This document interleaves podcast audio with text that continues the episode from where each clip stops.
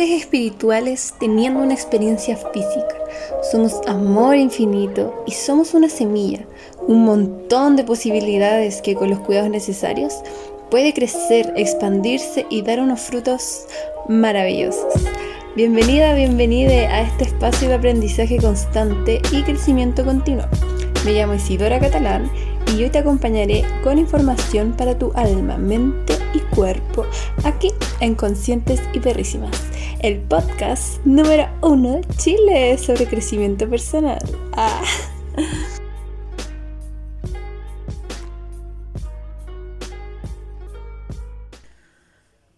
Hola perritas, bienvenidas a un nuevo capítulo de Conscientes y Perrísimas, el podcast. Estoy muy contenta de haber empezado y ya, esto que venía planeando hace muchos años y bueno, ahora finalmente se concreta, ¿no? Así que vamos a empezar, decidí para este primer capítulo. Quiero recalcar que este primer capítulo es segunda vez que lo grabo, así que sería en verdad el tercer capítulo. Ah, y bueno, se me borró, no sé. O sea, no, no se me borró. Mentira, pasó un accidente más bueno, aún más agilado aún. Fue una catástrofe, más bien. Así lo viví yo, lo viví como una catástrofe, pero bueno. Me enseña, la vida me enseña resiliencia constantemente, me enfrentarme a la frustración, ¿no? Haber hecho algo y tener que volver a hacerlo, en fin. Eh, bueno, para el primer capítulo decidí hablar de mi camino espiritual. Creo que también va a contextualizar bastante como por qué hago todo lo que hago también. Y mm, creo que puede servir de ejemplo para alguna persona. Eh, eh, yo saqué mucho aprendizaje, así que también compartir esos aprendizajes. Y, mm, y nada, ojalá les guste mucho, tanto como a mí, estoy muy emocionada. Eh, van a haber varios capítulos en los que probablemente yo hable solamente yo, solo yo, solamente, porque me encanta, me encanta compartir mi experiencia, siento que puede servir y que puede ser hasta incluso entretenida. y también quiero traer eh, invitades, claro, porque, porque siempre hay alguien más experto que, que una, ¿no? Así que podemos conversar algunas temáticas más en profundidad con personas que, saben, ¿no? Que manejan el, el, tema. Ok, vamos a empezar. Como, como que yo a lo largo de todo esto que quiero comentar, quiero que al final podamos entender, como en base a mi experiencia, que la espiritualidad no tiene nada que ver con la religión. Se pueden relacionar, pero son cosas distintas. Ya, la religión es son más como dogmas o, como maneras muy estrictas y delimitadas de enfrentarse a la vida, como, como incluye varios elementos, yo creo, una religión, como una filosofía, eh, hábitos quizás y rituales. Eso para mí como que ya involucraría aparte de, de una religión, ¿no? Eh, y lo que es la espiritualidad vendría a ser la manera en que nosotros decidimos nutrir nuestro espíritu, alimentarlo, porque eso es muy cierto. A veces pensamos como, ah, es que yo no soy tan espiritual, no sé qué. Y bueno, es porque no lo has nutrido, pero sí tienes un espíritu, todos lo tenemos.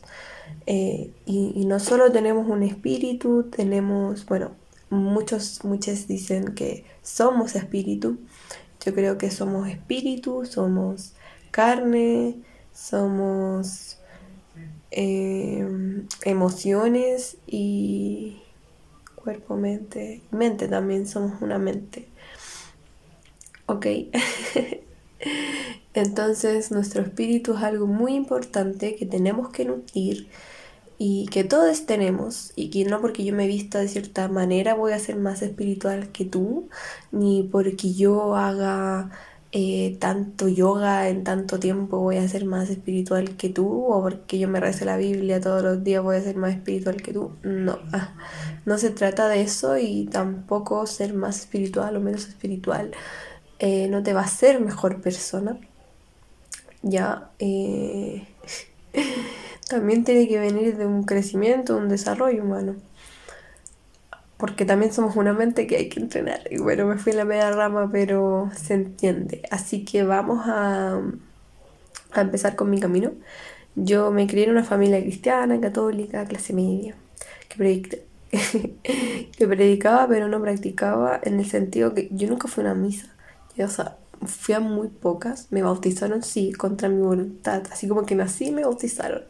Y yo creo que a varias guaguas también esa era como su, su expectativa, ¿no? que fuera bautizada la guagua. Eh, y, y sentía como que rezaba por miedo. Ya, en el colegio igual rezábamos, en mi casa no se hablaba de la Biblia. De repente mi mamá decía, acuérdate de rezar, no sé qué, pide por esto, o, o cosas así, pero... Oh, qué brígido, me empecé como a acordar igual de, de la comunicación que yo mantenía con Dios.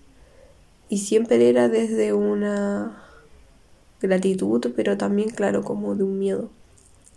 Y a veces me daba como paja hacerlo y cuando no lo hacía y no quería hacerlo me sentía mal conmigo misma. Mucha culpa también en esa religión.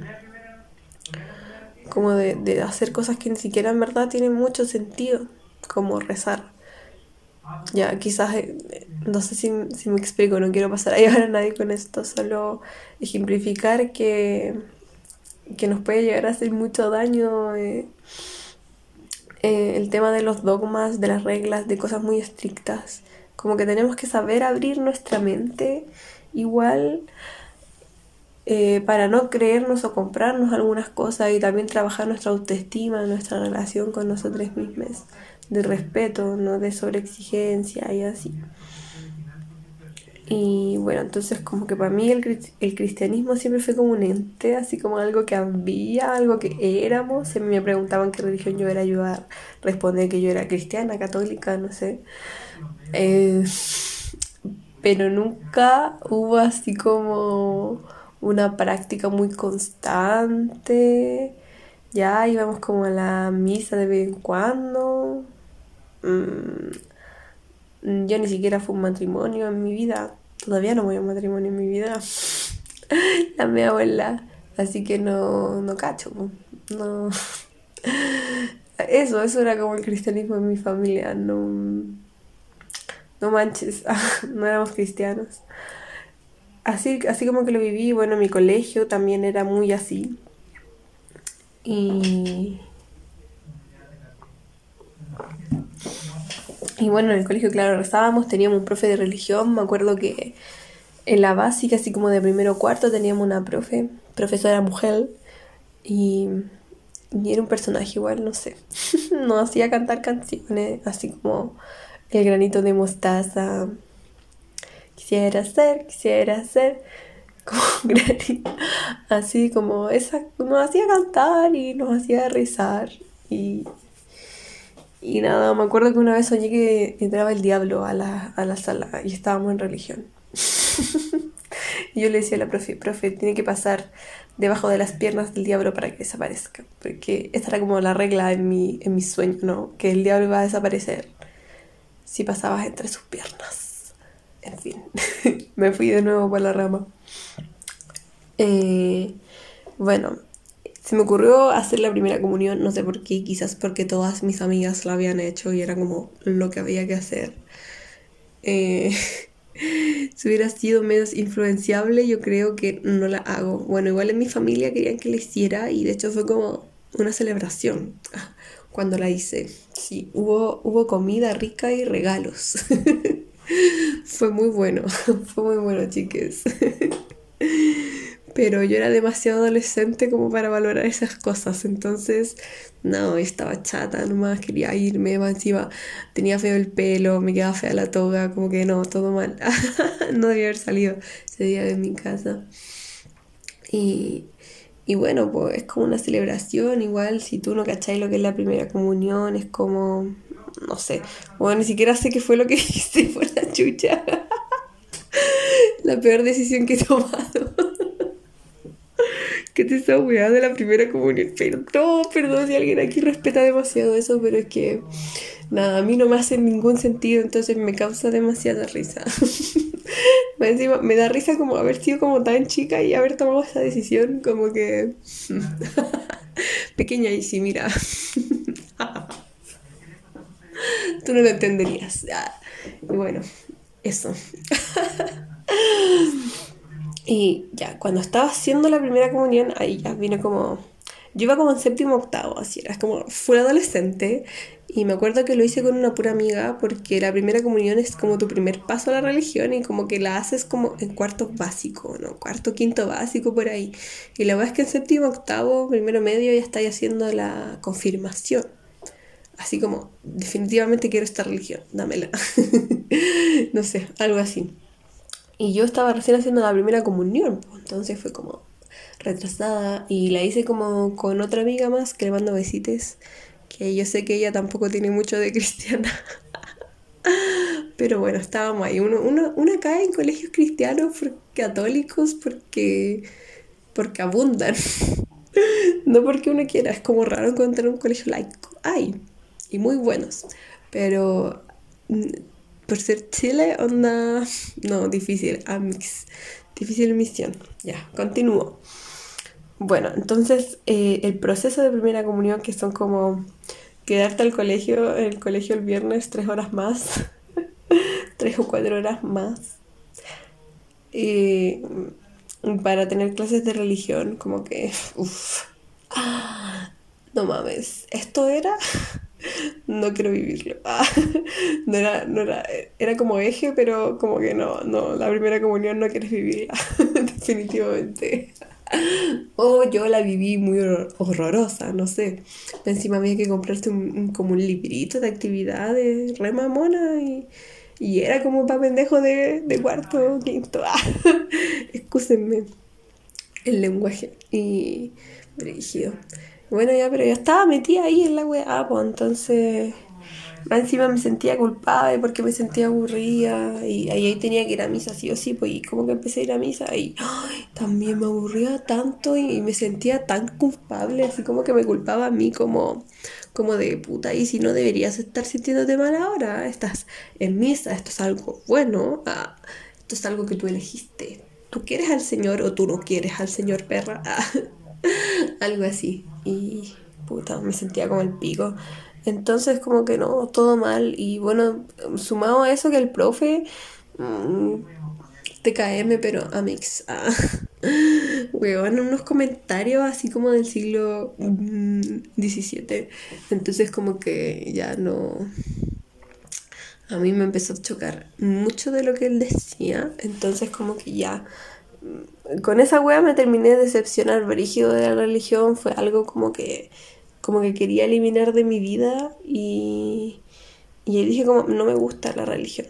Eso pensé yo, cuando en verdad era que no me gustaba esa religión en específico, o el cómo me la enseñaron, quizás no fue el correcto, pero yo lo interpreté como toda la religión es mala y yo voy a ser atea por siempre.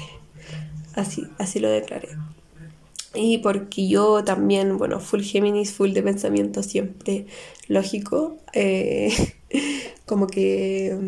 Mm, como que tenía que ver para creer. Entonces, y como que todo tenía que ser comprobable con la ciencia. Y todo era comprobable con la ciencia y lo que no era comprobable con la ciencia prácticamente no existe. Entonces como que me hizo mucho sentido que no existiera. Que no existiera un Dios porque no era comprobable. Y la vida no tenía sentido. Entonces como que así yo fui atea. Y aparte adolescente, no, weona, no, conche tu madre, weona, ya. Pero continuemos, eh, no, no termina tan mal la historia, estoy aquí, estoy aquí, soy muy feliz, ya. Bueno, de ahí me empecé a cuestionar todo y sentía un vacío, una desesperanza muy grande porque no creía en nada, pero yo no lo quería aceptar. yo solamente me sentía muy vacía y muy incómoda, como sin sentido, como viviendo una vida como porque estoy aquí, eh, qué sentido tiene que venga al colegio, como, y sí, entiendo, tengo que conseguir un trabajo, pero para que, como que, en fin, me empecé como a cuestionar el sistema en la mala, entonces como que estaba muy decepcionada de la vida, de todo, entonces nada, no, no había religión, no había nada, yo no quería nada con nadie, güey. así, así viví mi adolescencia, lamentablemente. Eh, igual empecé a experimentar weas raras, así como con la marihuana, porque ahí como que calza, calza justo mi adolescencia con mi descubrimiento de la marihuana, entonces también empezaron a pasar cosas súper raras y yo, bueno, no sé. Quizás ahí sí tuve experiencias como más místicas y como que se, expandió igual algo en mi conciencia, pues, ¿cachai? Eso es lo que hace la marihuana y es lo que me gusta, que te da como otras perspectivas. Y bueno, me cuestioné todo, eh, porque bueno, para mí en verdad ya era muy real que no, no había nada. Yo estaba enojada, estaba enojada con la vida, estaba enojada con la religión, bueno, diferentes cosas. Más encima con estos cuestionamientos. Y cuando se los planteaba a mis papás, bueno, se imaginarán que era como como, ¿qué importa eso? ¿Por qué piensas en esas cosas? No tiene sentido. Yo le decía a mi papá, papá, ¿qué sentido tiene que yo estudie para las pruebas si puede caer un meteorito en cualquier momento y me muero y, y no hice nada con mi vida que en verdad me gustara? Porque, bueno, en el colegio nunca, o sea, como en mi infancia, en mi adolescencia, no, no había, sentía que no había hecho nada relevante, nada importante, nada con sentido. Y que si me moría en ese momento, como que toda mi vida se fue para el sistema. Me sentía así, pero en ese momento yo no lo sabía. Yo solamente lloraba mucho. Fumaba mucha marihuana. y, bueno, así fue como mi adolescencia, toda mi enseñanza media, ya. Muy cuestionadora, muy así como. religión y. Y bueno. En fin, descubriendo hartas cosas en mí igual, pero muy niña.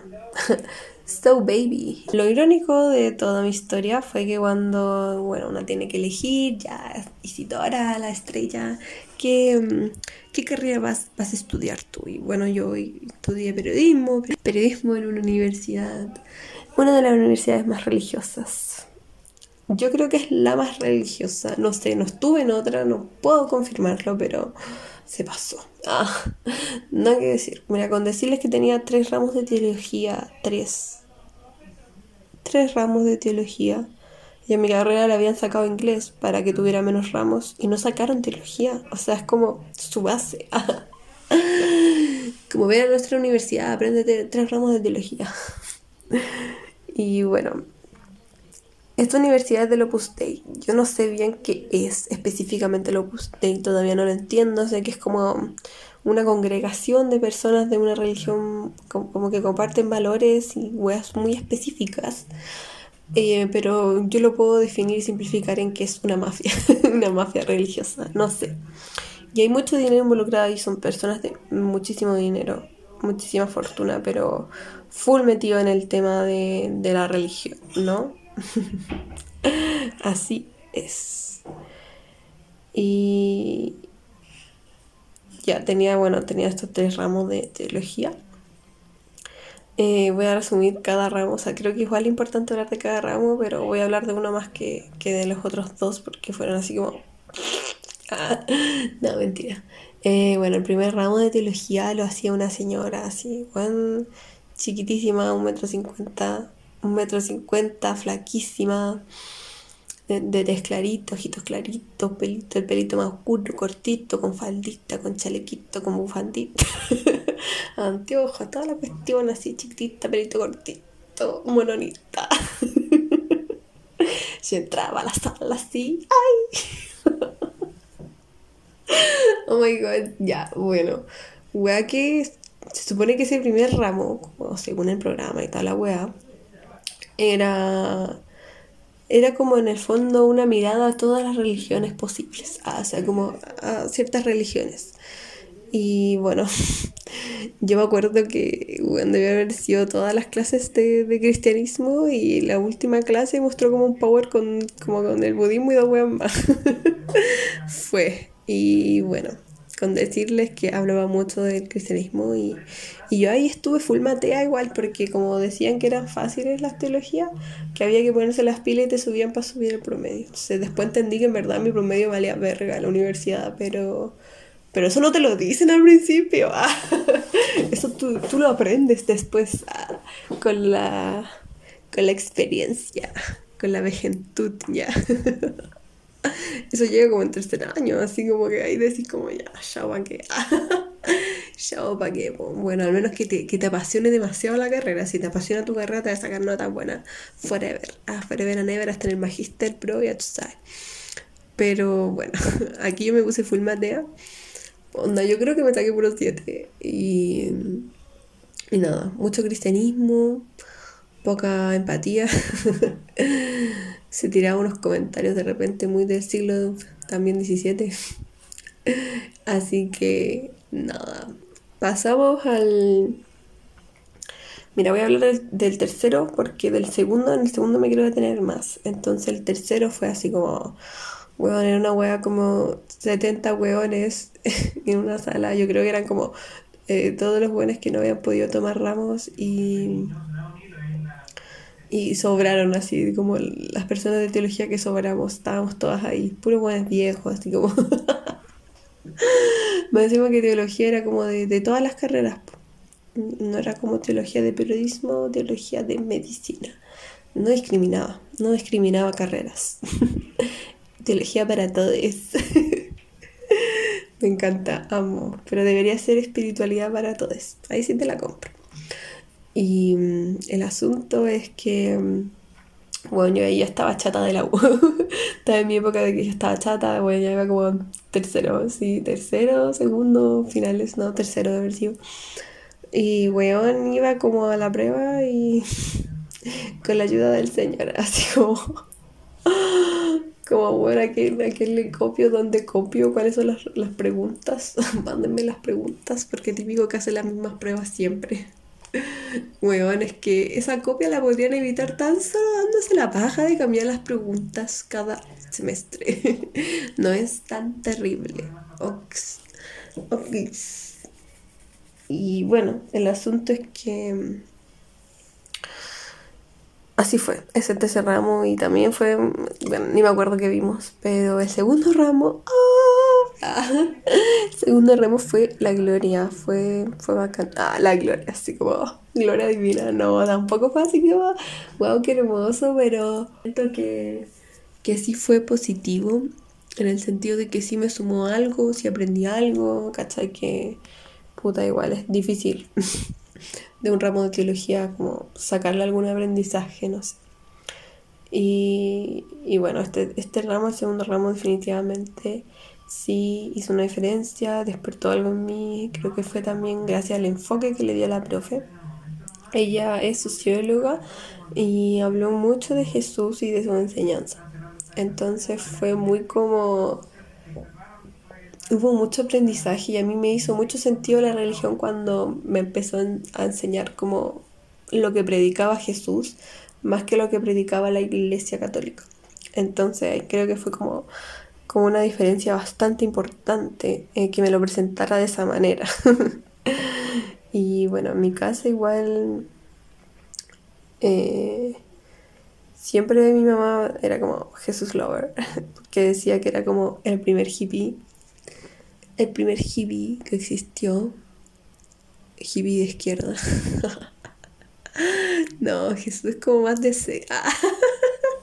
aquí encontrando el color político de Jesús. Y, nada, Jesús, Jesús, el, el de ser Jesús. Tenía unas enseñanzas muy bacanas, igual, muy como desde, desde una filosofía más holística del ser humano, así como, como mente, cuerpo, corazón, espíritu. Y, y lo importante que era nutrir nuestro espíritu y lo importante que era colaborar con otros, como sentirse parte de otros, sentirse parte de la naturaleza, de la divinidad, como conectar con la divinidad para tú poder tener así una mejor vida. Entonces, como que eso me gustó, ay, como que me transmitiera más enseñanzas que dogmas. Me gustó mucho. Así que le agradezco en a la profe porque marcó una diferencia importante en mí porque a la vez eso yo ya venía con un proceso como de bastante cuestionamiento, así que fue un gran aporte. Como sobre todo, siento que una de las enseñanzas más brígidas fue que ella, porque yo igual venía con un rollo así como de querer cambiar el mundo y hacer algo importante y grande y toda la wea. como de querer cambiar el mundo, pues llegué al periodismo porque dije como, oye, voy a llegar a toda la gente, sí, por favor, linda, bájate, ah, bájate la nube, no, ah. jamás, jamás, jamás, pero, pero eso sí es una misión, una misión, llegar a los medios con un mensaje subversivo, cariño, olvídalo, ah, no, Va a costar, pero se puede, da poquito. Cada vez se da más. Está evolucionando, se está abriendo. Yo creo que se está dando cuenta de que si no evoluciona, muere. Francamente. En fin. Continuemos. Eh, bueno, la enseñanza más brígida que me dejó fue que yo, claro, como venía con todo este rollo de que yo puedo cambiar al mundo y la weá. me encanta, sí, me encanta mi rollo, pero me gusta reírme de él también. Eh, la profe dijo así como que Jesús, o sea, explicaba que en el fondo los cambios tenían que ser desde el corazón. Y yo nunca había escuchado algo así, entonces fue como, wow, como que cualquier cambio que quieras ver como en ti, en las personas, eh, tiene que ser desde corazón y que bueno, que el cambio parte por ti, ¿cachai? Entonces yo fue como, weón, como que en verdad quiero hacer todas estas weas de mi vida para hacer un cambio en el mundo, pero en verdad no estoy haciendo nada por mí ni por quienes me rodean. Entonces fue como, wait, ¿qué? ¿Qué estaba pensando? no estaba pensando clara, claramente, francamente, no. Así que eso, brígido igual, pues fue un sacudo. Así que ahí muchas gracias a la profe. Dudo mucho que llegue algún día a escucharme, pero igual si alguien la conoce, bacán. Bueno, eso siento que me transmitió, me transmitió valores que no me enseñaron en el colegio, que tampoco me enseñaron en mi casa, a pesar de que mi fuera Jesús Lover. Y, y nada, porque pues se llama a tu prójimo como a ti mismo, a ti misma, entonces como que yo siento que esta frase se ha malinterpretado como tú tener que entregar todo lo que tienes a los demás y, y dar hasta que duela y la wea. Pero no sé, no, no, él no hizo referencia a que tú tenías que entregarte y despojarte de todas tus necesidades personales eh, por ayudar a otros, sino que entre más amor tengas por ti mismo, entre más, más te nutras tú, más tengas tú como persona, más vas a poder entregar, ¿ya? Entonces, si como a ti mismo, ¿ya? Ama a tu prójimo como a ti mismo. Si yo me amo harto, yo puedo amar a mi prójimo harto. Si yo me amo poco, yo no puedo amar a mi prójimo mucho, ¿no? se las dejo ahí.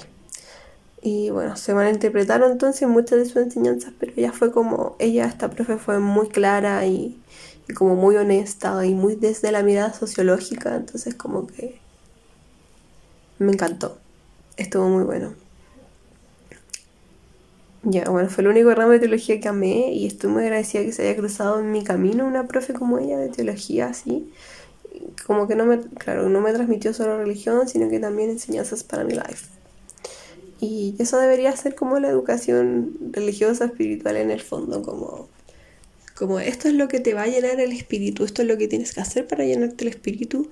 Y no es como porque tengas que irte a un cielo o un infierno, es eh, para que en esta vida vivas lo que es el cielo y no el infierno.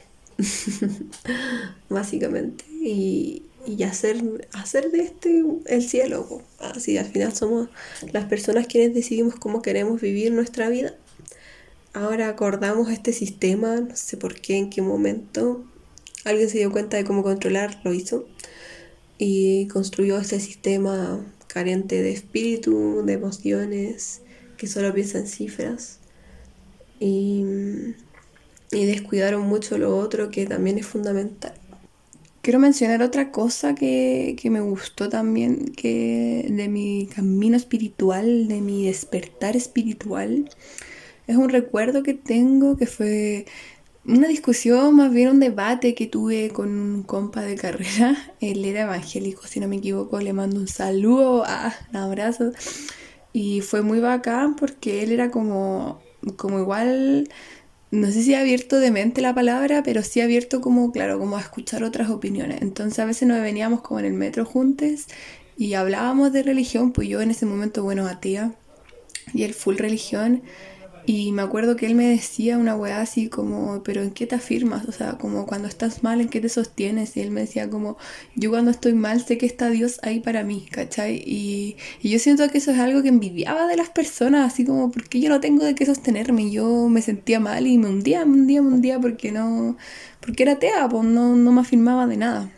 De a poquito fui despertando esas cosas y bueno, así fue como vino mi despertar espiritual, por ponerle un nombre, porque, porque claro, ah, como que toqué fondo, pues, toqué fondo con una crisis existencial.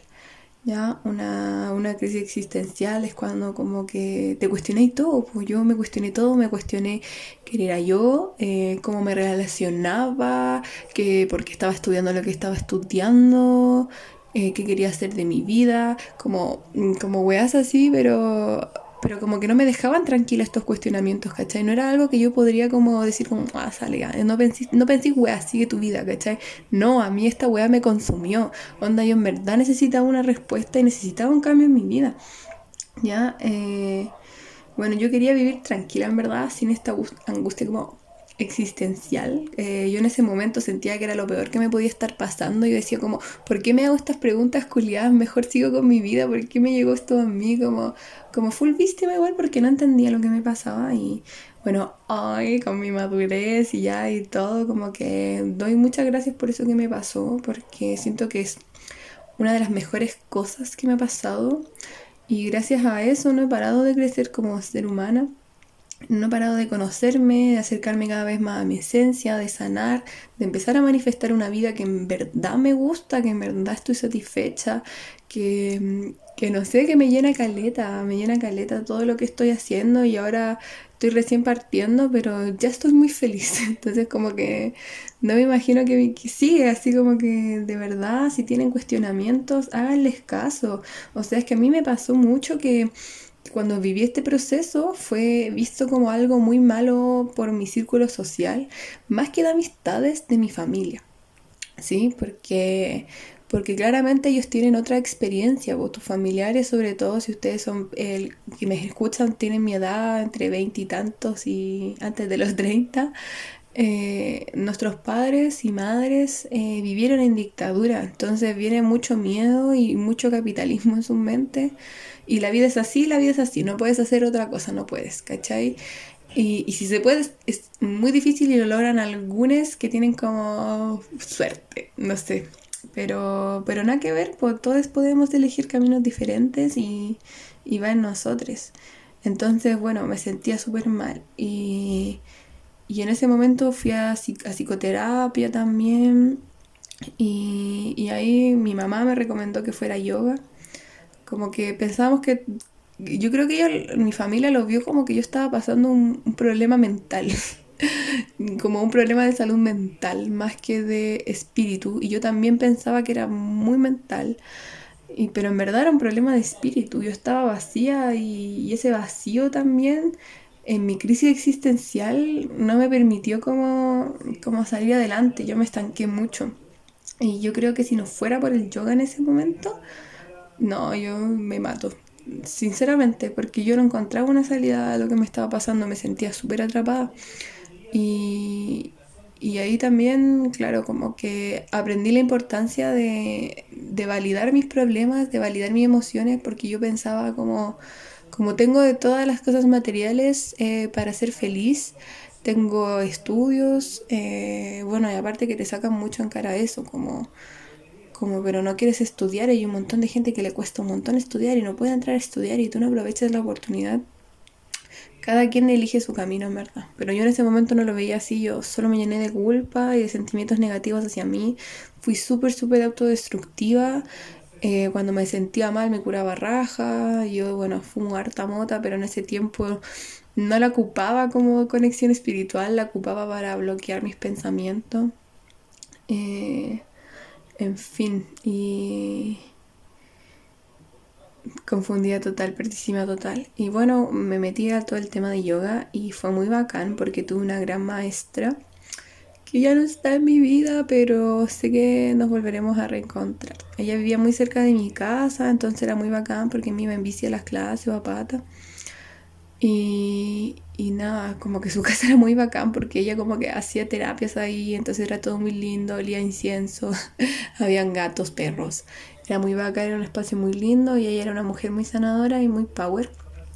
Y, y nada, ella me ayudó Caleta a darme cuenta de lo que me pasaba. Eh, ella me explicó que yo estaba en crisis, que era normal. Y bueno, la psicóloga también me decía eso, como estás viva, te estás haciendo preguntas, estás súper bien, pero termina la universidad. Ah, eh, ese era como el discurso de mi psicóloga. Y, y la de mi terapeuta, no, la de mi maestra no, era como haz lo que, con lo que vibras, haz lo que te hace feliz, ¿cachai? Que yo en ese momento tampoco tenía muy claro qué. Eh, yo sabía que iba como por el tema de las terapias complementarias también me gustaba mucho ecoturismo, pero obviamente esas dos cosas a mi familia no era como, o sea, de partida ya no les gustaba que yo estuviera estudiando periodismo porque yo era la que estaba estudiando. Eh, y estas weas eran como más como de qué vas a vivir, ¿cachai? Ahora yo ya entiendo que sí puedo, pero en ese momento yo tenía mucho miedo también. No confiaba en mí. Y bueno, voy a seguir hablando del yoga. El yoga fue muy bacán porque el yoga te ayuda a caleta a conectar como todas tus dimensiones de ser humano. Por ejemplo, si tú tienes como una desconexión entre tu cuerpo, tu mente y tu espíritu y tus emociones, como que el yoga te ayuda a asimilar todo eso. Y yo, yo no estaba escuchando mi intuición ni mi corazón, yo era mucha mente, aparte que soy Géminis, entonces todo el tiempo como mente, mente, mente. Entonces me hacía muchas preguntas, pero pero no me callaba para escuchar la respuesta. Entonces el yoga me ayudó mucho eso, como como a callar mi mente y, y escuchar mi cuerpo, mis emociones, qué me estaba diciendo mi cuerpo. Y, y ahí me acuerdo que en una como meditación eh, me habló mi corazón y me dijo, tienes que salirte de la universidad. Y yo nunca había escuchado un llamado tan fuerte como ese. Y fue como, no, ¿por qué? Pero siento que desde ese día eh, empezó como todo mi cambio. Y bueno, ahí me di cuenta que porque no era feliz también, porque no tenía esa conexión espiritual. Ay, es demasiado importante tener una conexión espiritual, cabres. Ah, no tiene por qué ser una religión, no tiene por qué ser un Dios. Usted le puede poner el nombre que quiera. Yo, yo creo en el universo, creo en mí. En eso creo, pero, pero sé que estoy sostenida por algo y, sé que eso me ayuda a avanzar. ¿Ya? Y bueno, también en todo este proceso de, de mi gran maestra, que le mando un abrazo, no sé si me va a escuchar en algún momento. Y bueno, también ahí conocí muchas mujeres medicina, muy bacán. Sin querer participé en un círculo de mujeres porque fue como una junta y como había una chica ahí que hacía círculos, la junta se terminó en círculo, terminamos como también todas leyéndonos las cartas, no sé, fue hermoso, también fue una noche muy linda esa. Y bacán, tuve muchos aprendizajes y mucho crecimiento en ese tiempo. Y ahí como en ese proceso yo siempre me sentí como media bruja porque de repente, claro, como que mm, si bien tenía mi intuición y mi intuición me hablaba, yo no la escuchaba. Pero sí me hablaba harto y, de repente, claro, como que sabía cosas que no sabía cómo las sabía. Y siempre me llamó la atención el tarot. Y con mi maestra, como que un día ella me leyó las cartas. Y yo le dije, hoy siempre me ha gustado esto. Y me dijo, ya, pues yo te enseño. Y, y fue muy bacana. Ahí tuve mi primer mazo, que todavía lo tengo. Y el tarot también, full, full compa. De verdad que el tarot es muy bacán.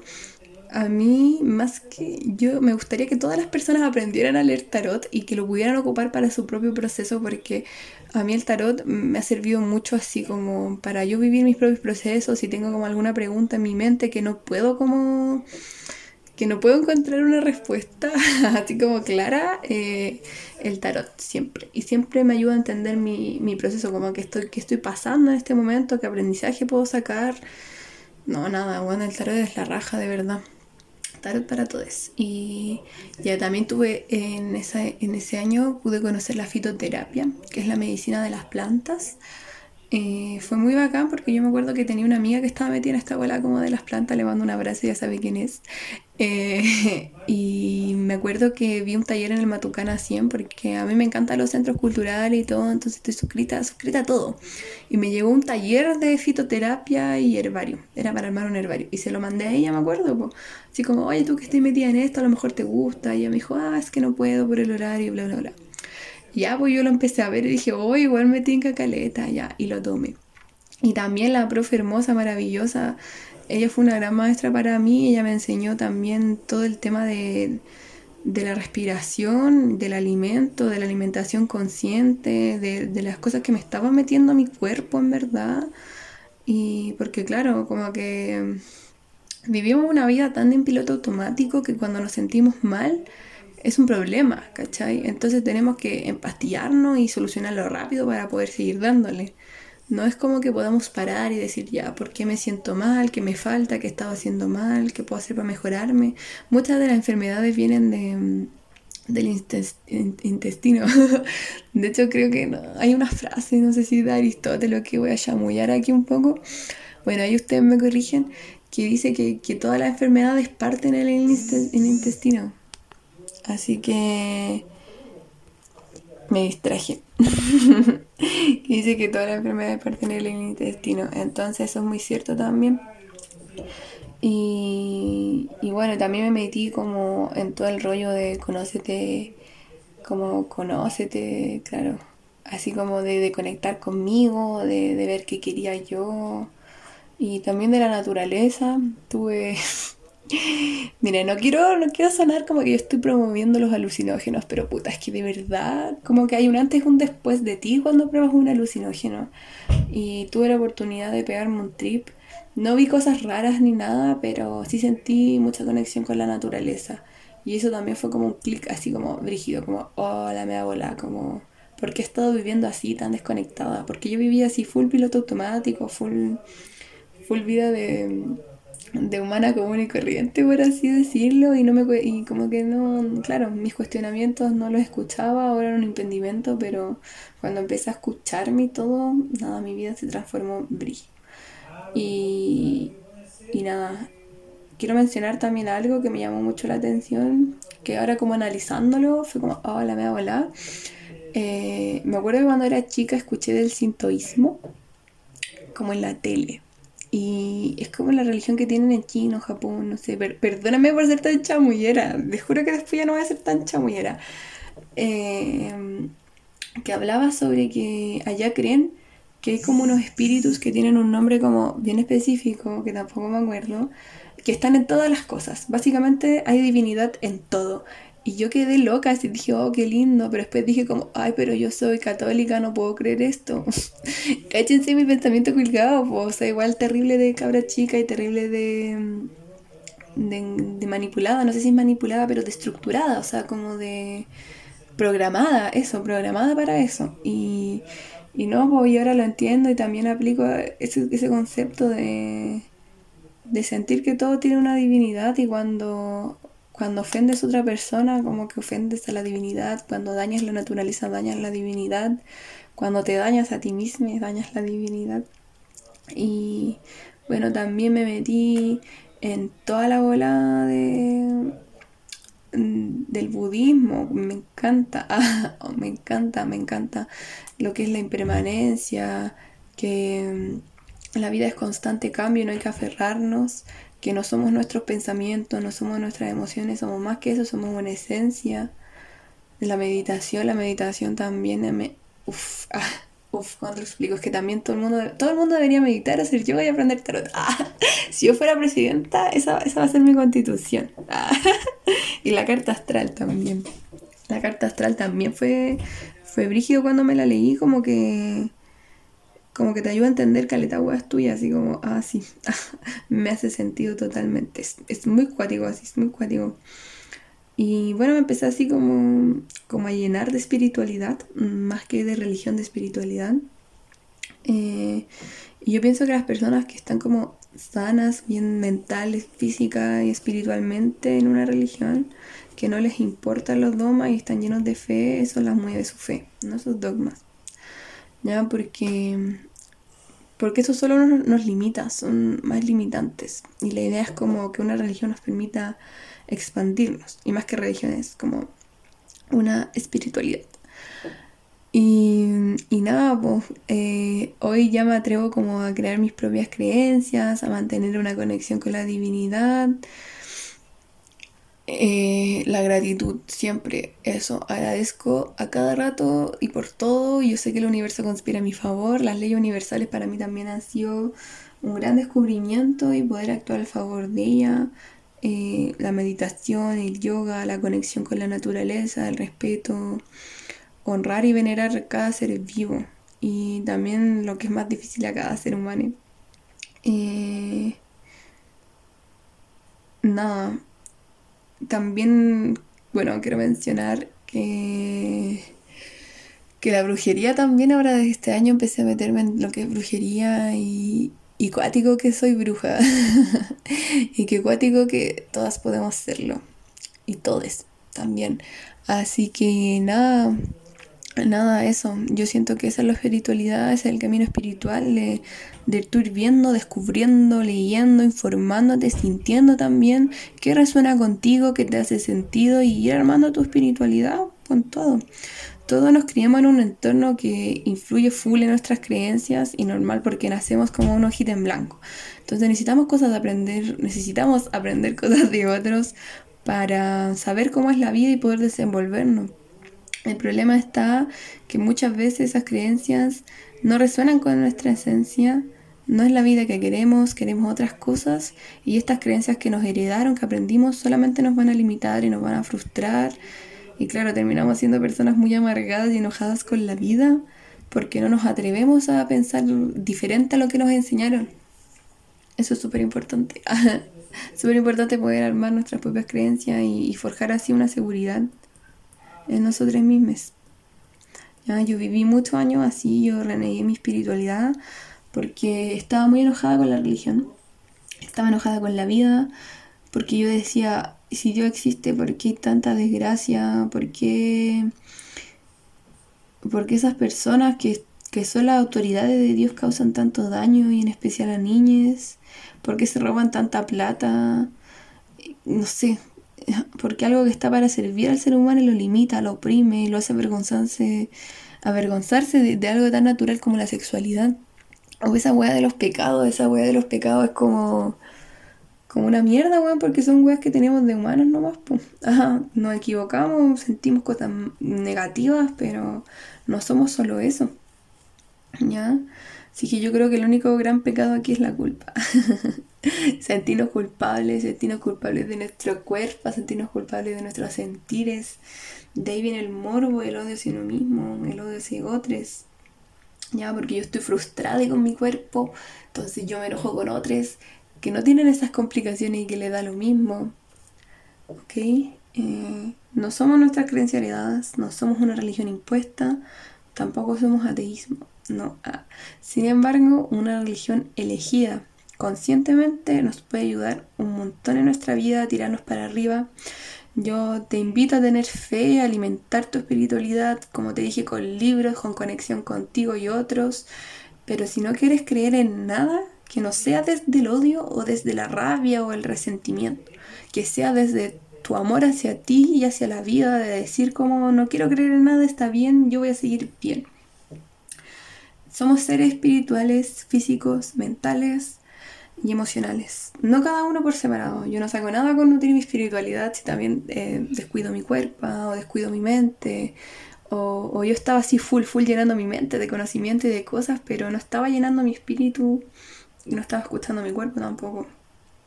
Eres espiritual, aunque no lo quieras. Ah, pero va en ti querer tener equilibrado ese aspecto para que puedas fluir de forma más plena en tu vida. Ya todo lo que compartimos aquí es para que podamos ser personas más felices, porque yo tengo este rollo de querer cambiar al mundo y siento que la manera más efectiva es como lo que dijo Jesús, como un cambio desde el corazón de cada uno. Ya, así que esto, muchas gracias por haber llegado hasta aquí. Eh, te invito a seguirme en mis redes. Estamos armando ahí su TikTok, su, Facebook. Tengo una grupa en Facebook también. Búscame como Conscientes y Perrísimas. Eh, estamos planeando también un TikTok. No sé, quiero, quiero estar en todas partes. La medida que pueda vamos a ir creciendo. Así que nada, muchas gracias. Ahí Conscientes y Perrísimas. También eh, estoy dando talleres para que podamos potenciar nuestra conexión con nosotros mismos y ser más felices cada día. Un abrazo.